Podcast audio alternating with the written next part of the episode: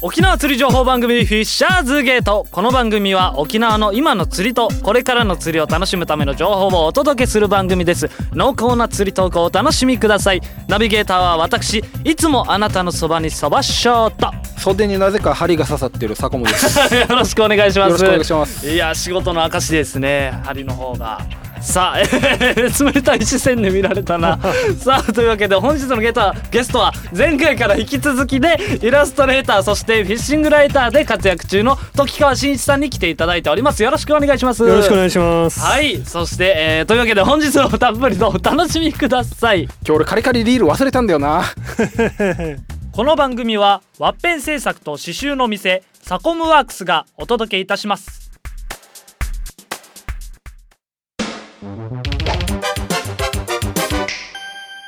今日俺リール忘れたからさ あのドラグの音で滑った時の音がないわけよ。うわーで残念だな特進さんのリールを借りてるんだけど、は音が優しいからさ、い。はツッコミにならんわけいうわー確かにな。俺の噛み具合とかえいらんわあれ。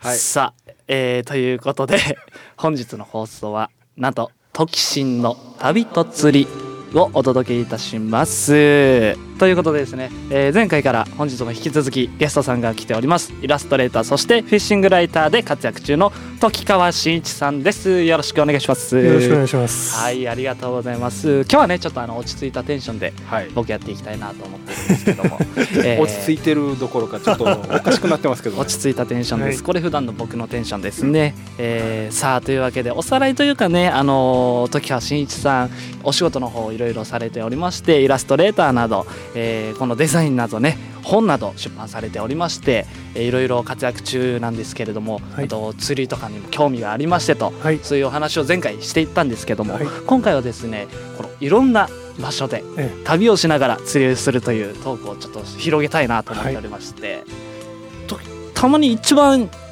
よく行くとこたまに一番よく行くどっちやな旅 旅をしながら釣りをするっていう。キャラクターが定まってこれね これね一回解除していいですか、はい。さあ、えーというわけで、えー無理にねちょっと出だし変な感じで入っちゃったんですけどもね、はい。旅と釣りというね、徳信さんがいろんなあの県内外だけじゃなくて、はい。えっと、海外とかも行かれててすっごい面白そうな釣りをねされてるのでそのそのあたりを伺いたいなと思っております。はい。はい、はい。これはで今あの手元の方にねアルバムがアルバム写真付きのアルバムなどいっぱいあるんですけどもいろいろ行かれて。るんですけども、はい今までえあのい違うあの外国に外国とかに行かれて、はい。これ回数とかってどんぐらいあるんですか、えいやあの本当ね毎年行ってとかそんなことはないんですけど、はい。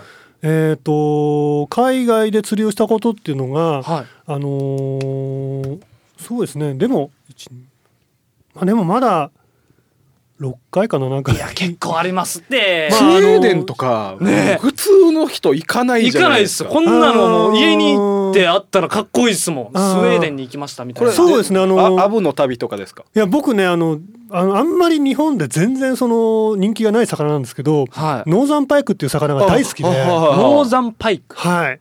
カマスっぽいパイクですね。まああの川ですか？あ和名カマ川カマス。っていう感じなんですけどそれがとにかく大好きでは日本にはいないんですけどいはい。もうそれの憧れではい。あのーとにかくパイクを海外に釣りに行きたいっていうのがあって。はい。でこれまでははスウェーデンに2回とい。あとまあ北米。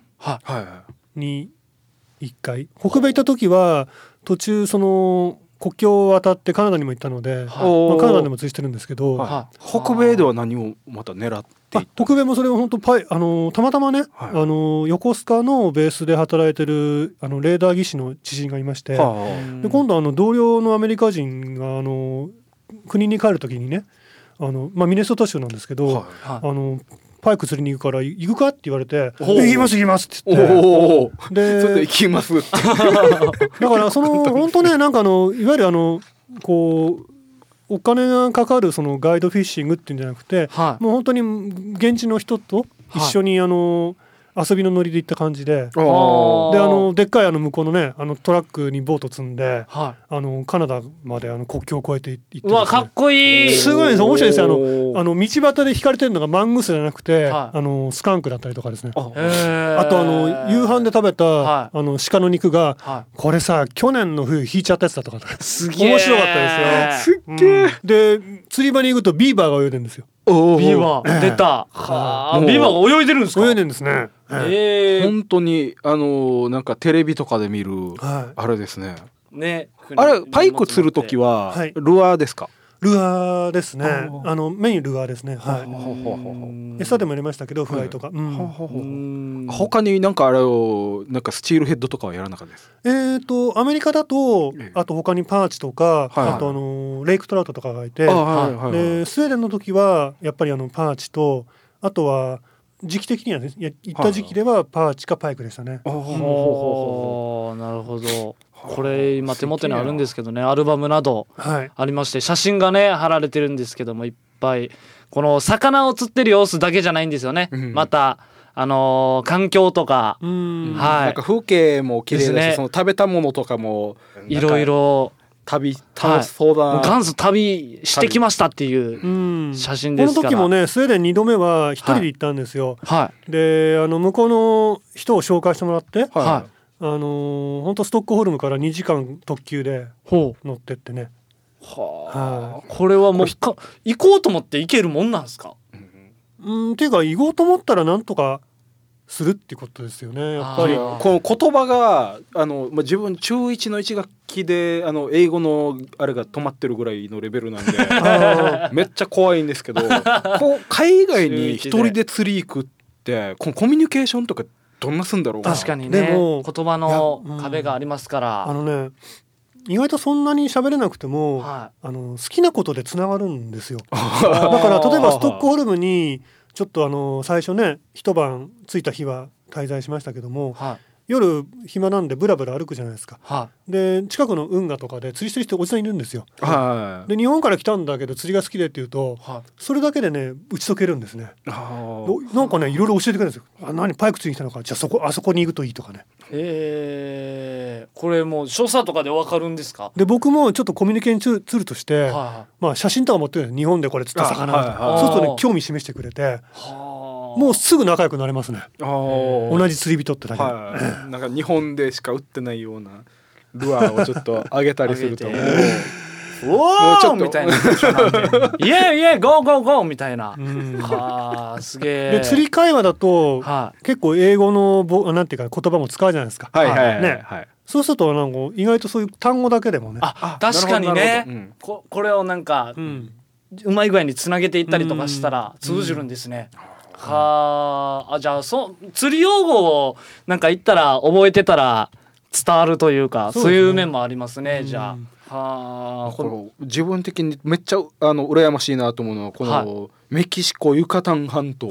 カリブ海ですね。カリブ海、はい。パーミットっていうあのマルコバンっていう魚の仲間なんだけど、はい。それとかあのボーンフィッシュって、えっうん。と、外イワシの仲間。はいはいはいこれ沖縄にも一応いるんだけど、はい。こんな風にフライで釣ったりとかってなかなかできなくて、憧れるなと思って死ぬまでに1回ぐらい行きたいけどその前に勉強しない英語の勉強しないとダメな あーでも英語の勉強とはそんないらないです。いらないですか、うん。これはね本当にあのよく行ってた釣り具屋の店員あお店があ釣り具屋さんがあって、はい。でそこの店員さんが僕の大学の後輩だったんですけどはいもう絶対に行った方がいい絶対に行った方がいいって何年もかけてなんか言われてたんですよ。こ。ちらメキシコの方に。ええ。はあ。で行ったらやっぱり良かったですね。うん。おーうん。これちなみになんか例えばですけど一番行ってほしい国とかあります？あ。国のどことか。あおすすめの。おすすめの、はいおすすめまあ、の、僕もだからあの本当に数えるほどのところしか行ってないんですけども、はでも、あのーこのユカタン半島はあのーボーンフィッシュはまあおすすめかな。ー。フライやってたらでもまあフライやっててもねトラウト淡水が好きって人はつまんないかもしれないですけどでもあのー釣りしないにしてもはい。いいとこでした、とにかく僕行ってみてうん。あの釣り場に降りた時にあのまあ世界遺産の場所でもあるんですけどは本当ねびっくりしたんですけどあの360度いは本当になんかね水平線みたいなところがあってここここはなんか本当にこの世なのかなみたいなところがあって。360そんなに見えたんですよ。え えこれはすごい。すごい景色でー。そこに立てただけでよかったな。あすげえ行ってみて。くなんかね野生のペリカンが飛んでたり軍艦鳥が飛んでたりとかですね、カブトガニが歩いてたりとかですね。うん。もうおさめお魚だけじゃなくて珍しい動物とかもいっぱいいらっしゃるんですね。なんかね基本的に僕自動物然がが好きなんですよそういうはい。ところが。だからそれがなんかこうよいい感じで保たれてるところにいるとはい。すごいホッとするっていうか。あー。これはメインとしてはどっち？自分気になるんですけど釣りしに行くのか、うん。旅しに行くのかっていう。あああのなんかねあのー僕大物ももちろん好きですけど、はいい。ろんなところで釣りしてみたいと思ってるんですよね。はでなんか自分あこんなこんななんか景色のところで釣りしてみたいなとか、いはい。ろいろあってではい。それは南の島であったり、まあ、まあ北北の方だったりいろいろなんですけども、はだからなんかそのなんかすこうすごく自分でホッとする場所ではなんかかこう佇みながら。あー。あー、かっこいい。サコムの一丁両断えーっと年中あの危険な生き物っていうのはいるんですけれどもこの時期になるとですねあの特に増えてくるものっていうのはハブクラゲがいます。で実はですね私とですねトキシンさん、えーっと初めてお会いした時に一緒に釣りに行くことがありましてでガイドをしてたんですけれどもその時にちょっと離れた時に、えーっとトキシンさんがあのハブクラゲに刺されてしまったっていうことがあったんですね。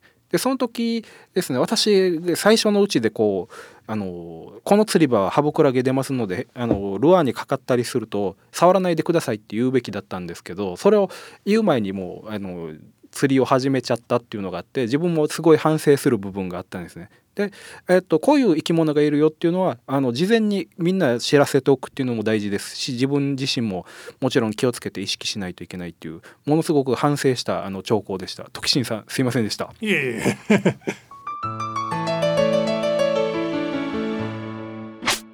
場所に、はいえっと結局旅に行ったら、はいつもと違う風景でっていう楽しみ方があって、その中で、えっと、時新さんどんな風に釣りをまた楽しんでるかとかっていうのがん。あるのかなと思ってすね。そうですね。あの今釣り道具っていろんなものが出てるし最新のものとかもあるんですけど、はい。結構その例えば子供の時にねはい。なんかあの空き地に行ってはい。なんか棒切れが転がっててはでなんか誰かが忘れてったボールがねコロコロと転がっててでそれでなんかこう拾ってなんか何遊べるかなみたいな。い。はでたまたままあこれだとちょっと野球できるなとかそそんなノリで遊んでた記憶あるんですけども、は僕の釣りも結構それの延長線に近い感じでいまあある道具を手にしたらこれで一体どんな釣りが楽しめるかなみたいな、あなるほど、うん。だから例えばね今もういろいろ細分化されててはい。あのこのロッドはタマン用でとかカーエ用でとかっていろいろ細分化されてるんですけどはいはいはいもそうじゃなくてなんかもう一つの道具で、はい。こんな魚もあんな魚もあんなところでこんなところでっていうか楽しみたいなみたいな。だからそれがもうぴったりとねそのてあの魚に適してないかもしれないんだけども、はいはそんなの構わないなっていうかは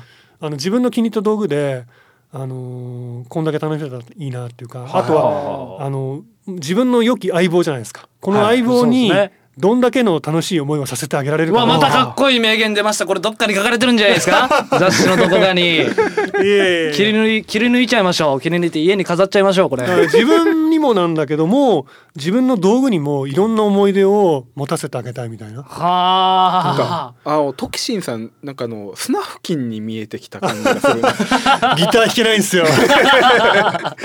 そんな感じの雰囲気があるなと思って。憧れましたけどね。はい。この相棒道具に対するこの愛情。愛情とかも。うんうんいやだから10年15年使ってる道具って結構持ってますよ。あうん、だからお前とはなんか西表初めてやった時にもこの魚釣ったよなとか。あ会話したりとかして。いや会話はしない。ですけどブツブツ言ってたら怖いですけど「お前とは」とか言いながら。ーでもこれ並べてからやっぱお酒飲むタイプです。かの飲む。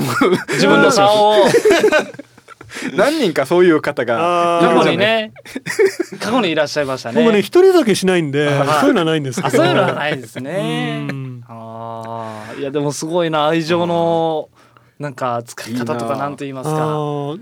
だからなんか結構古い前本当昔から使ってる道具とかってはい。ありますね、今もずっと使ってるますもんね。ううーん。ささっきあのお持ちいたいただいてたあの竿があるじゃないですか、はい、あのパックロッドの。あパックロッドね。はい。はい、これこれはもう結構ずっと使われてるやつなんですか？これはあのーすごいすごいすごいすごい。まだね1年ちょっとなんですけど、はい。これバックロットもおおすげえあのー巻物みたいに。巻物。巻物。ではないか。あのーコンパクトなんですね。そうですね、まパたックロッドっていうこう。ははい。い、4つに分かれてそうですね。収納 4, できる本とか5っていう。本とかはパックロットって昔はねあのメインの竿としてはあんまり見られてなかったんですよ。はいはい。はいどっちかっていうとその2ピースとか1ピースに比べたはら耐久性が良くないとか調子が良くないとうん。かでも今はなんか結構その旅旅釣りをね絡めたりっていう、あのまあ、海外遠征も含めて注目されてて、はい。うんすごくいいものが、はいはいはい。ええこれこれあのつららさんのやつなんですけど、おおつららさん、うん。はいはいは。いここのあの竿ってこの継ぎ目が結構ええ。難しかったりとかして、うん。はい。うん。でその技術もすごい上がってきたっていうのもはい。あるのかもしれないですね。それはもう確実に言えますね。なるほど、はこのこの部分で結局割れたりとかするのをあいかに、うん。うん。えっ、と耐久性を上げてしかも軽くないといけないうん。とか、あーあ荷物に邪魔にならないのも同時に、うん。えっと魚をかけた時あの使い勝手も、はい。えー考えられて作られてるっていうのがうん。今のやっぱパックロッドの技術なのかな、うん。なるほど。愛用しているパックロットはい。はでやっぱりそのパックロット持つといろんなところに行きたくなっちゃうんですよ。はい。どこでもこれ飛行機とかもね持ち込めるし、はい。電車で持ち込めるし。はいそうするとね。なるほどね、はやっぱり釣りをしながらいろんな世界見るっていうのも楽しいですね。はあ、かっこいい。旅を皆さん旅に行きましょう 皆さんあの近くの離島でも、ね、そうです結ね構。沖縄の方が、うん。結構離島とか行かない方もいらっしゃいますもんね。渡嘉敷とかねそういうところにだったらねひうん。日帰りでも行けると思うんですけど全然また本島とは違ったはい。海があると思うし、はい、はい。なるほど。でも思いっきり海外に行くのもうん、もうちょっと考えよう。海外行けるように勉強して。行きます？はあすげえ。まあ旅と釣りを両方楽しむというおはい。話でした、ありがとうございました。ありがとうございます。はい。エンディングということで早速時間がやってまいりました。さあ告知の方僕からいきたいと思います、えー7月26日にですね 第4土曜日、えー夜18時半から会場19時開演の起承転結がございます。僕らのあの定期ライブですね。こちらの方ございますので昼夜2部構成の公演となっておりますのでぜひ、えーチケットの方もまだまだ余っておりますのでよろしくお願いします。はいというわけで坂本さんの方から。はい、えー番組スポンサー募集中です。以上です、はい、ありがとうございます、よろしくお願いします。さあ、えーそして時川真一さんからよろしくお願いしますはい、えーとですね、あのーおなじみのあのティーダーブログでですね、はい。あの時新の沖縄ぐるぐる探長記、えーと探索の探に釣り釣りするの釣りに、えー、気に抜きですね。そういうブログやってまして、お。沖縄での釣りのことをいろいろ書いてます。あとイラストの仕事の話とかですね、はい。えー告知しておりますので、はい。よかったら覗きに来てください。ね。雑誌の方なども、はい。本の方もえ出しておりますので。本の方の本の方などもはい。出しておりますので、ぜひそちらの方も調べて、はい、えーお近くの多分今日話し足りないことが多すぎて、ですね。もういろいろ。ブログも見ていただいてっていうのが一はい。番いいと思います、はい、はい。ぜひそちらの方もよろしくお願いします。はい、よろしくお願いします。はい。さあというわけで次回の放送は8月7日木曜日夜またかよ。9時からの放送です。またこの番組はインターネットポッドキャストでお聞きになれます。台風 FM ホームページまたは番組ブログからお聞きください。それでは本日のお相手はすとこどっこいそばショート。サコムと特進こと時川真一でした。ありがとうございました。また次回お会いしましょうカリカリカリ。この番組はワッペン製作と刺繍の店サコムワークスがお送りしました。番組ではスポンサーを大募集しています。お手軽価格で番組スポンサーになってみませんか？詳細は台風 FM 電話番号050-3539-1178またはウェブで「フィッシャーズゲートを検索してください。